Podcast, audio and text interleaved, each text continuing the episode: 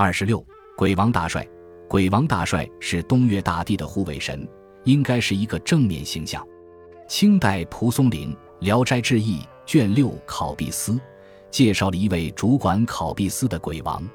考毕司大概是指考核科举弊端的主管衙门，而从小说内容来看，写的却是培养各种考试人才的学校。他的厅堂高广，堂下立两块石碑。上面分别刻着“孝悌忠信、礼义廉耻”的大字，显示学校宗旨正面而鲜明。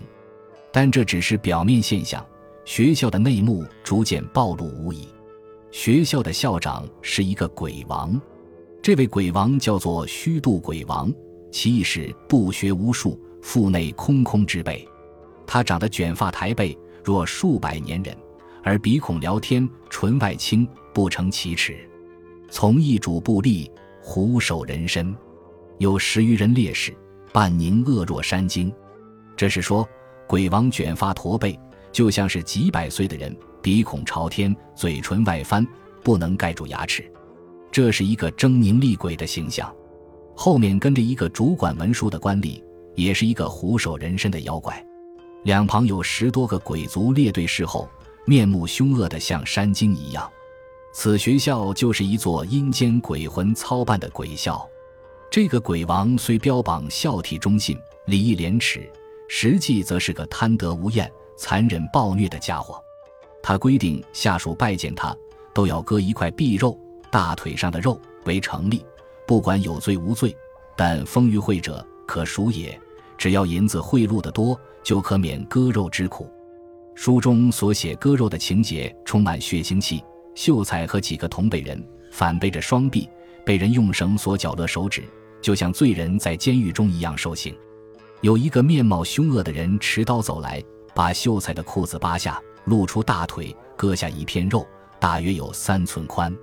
秀才大叫，声音都要嘶哑了。这里的鬼王完全是一副贪官嘴脸。不过，此鬼王也遭到了阎王的惩罚。阎王下令。抽掉了鬼王的善金，增添了鬼王的恶骨，罚他生生世世不得发迹。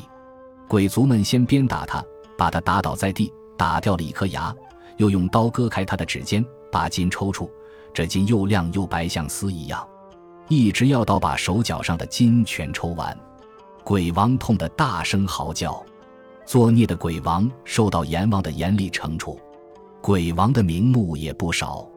据《地藏菩萨本愿经》载，仅地狱和阎浮提、南赡部洲及人类居住的世界中的大鬼王，即有无量鬼王、恶毒鬼王、大正鬼王、白虎鬼王、血虎鬼王、赤虎鬼王、散秧鬼王、飞身鬼王、雷光鬼王、狼牙鬼王、千眼鬼王、诞寿鬼王、复食鬼王、主号鬼王。主祸鬼王、主食鬼王、主财鬼王、主畜鬼王、主情鬼王、主兽鬼王、主魅鬼王、主产鬼王、主命鬼王、主吉鬼王、主贤鬼王、三目鬼王、四目鬼王、五目鬼王、奇力狮王、大奇力狮王、奇力叉王、大奇力叉王、阿那扎王、大阿那扎王等小鬼王则数以千计。